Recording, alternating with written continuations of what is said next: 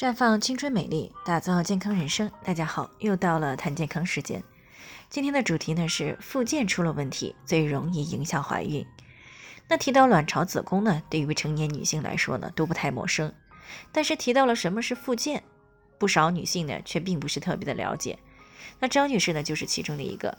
她前两天呢去体检中心做了检查，报告上呢显示有附件区的囊肿。她也不知道这是哪里来的囊肿，是什么样的囊肿。于是过来咨询。其实呢，附件呢是一个医学的名词。那么在女性生殖系统当中呢，输卵管和卵巢呢统称为子宫附件，简称呢附件。而输卵管和卵巢所在的区域呢，也就称之为附件区。那需要和大家说明的是呢，输卵管和卵巢呢都是成双成对存在的。具体来说呢，也就是在子宫的两侧各有一套输卵管和卵巢。那其中呢，输卵管是卵子与精子结合的场所，包括运送受精卵的以及运送受精卵的管道，它是细长而弯曲的。那卵巢呢，是卵子产生、排出，并且呢分泌载体激素的女性器官。那正常情况下呢，左右两侧的卵巢呢是轮流值班啊排出卵子。如果这个月呢是左侧的卵巢排了卵，那么到下个月呢？就是右侧的卵巢来排卵，而且呢，一般是每个月呢只排一颗卵子。但是呢，在特殊情况下，比如说有多胞胎、家族遗传基因的，短时间内排出多个卵子的情况。不过这样的呢相对比较少。那刚才讲的这些呢，都是附件的生理结构和作用。那接下来呢，和大家谈一谈附件区常见的健康问题。那在附件健康问题当中呢，主要是附件炎和附件包块。那附件炎呢，是指输卵管和卵巢的炎症。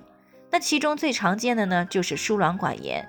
这种炎症呢，会造成输卵管的粘连、狭窄、变形或者是堵塞，是造成不孕的重要因素之一。另外呢，由于输卵管卵巢炎呢，常常呢合并会有宫旁结缔组织炎、盆腔腹膜炎，所以呢。盆腔腹膜炎和宫旁结缔组织炎呢，也被划入附件炎的范围。那而附件炎的包块呢，常见的是有卵巢的囊性肿瘤、卵巢的实性囊肿以及输卵管的异位妊娠。输卵管的异位妊娠呢，也就是我们平常所说的啊宫外孕。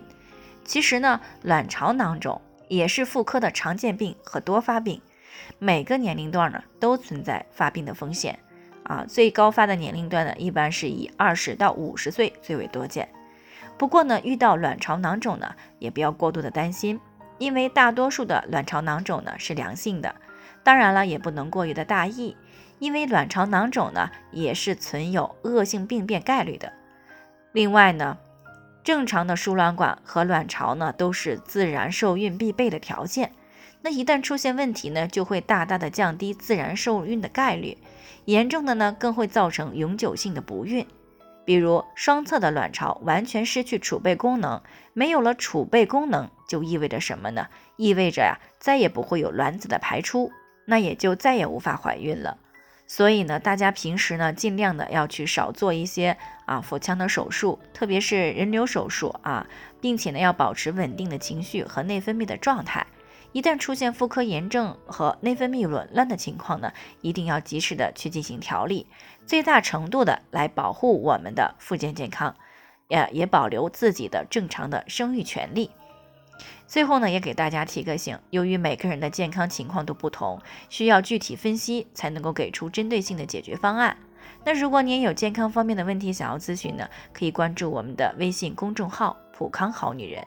普黄浦江的普康健康的康，添加关注以后回复健康自测，或者呢直接拨打四零零零六零六五六八咨询热线，那么你就可以对自己的身体呢有一个综合性的评判了。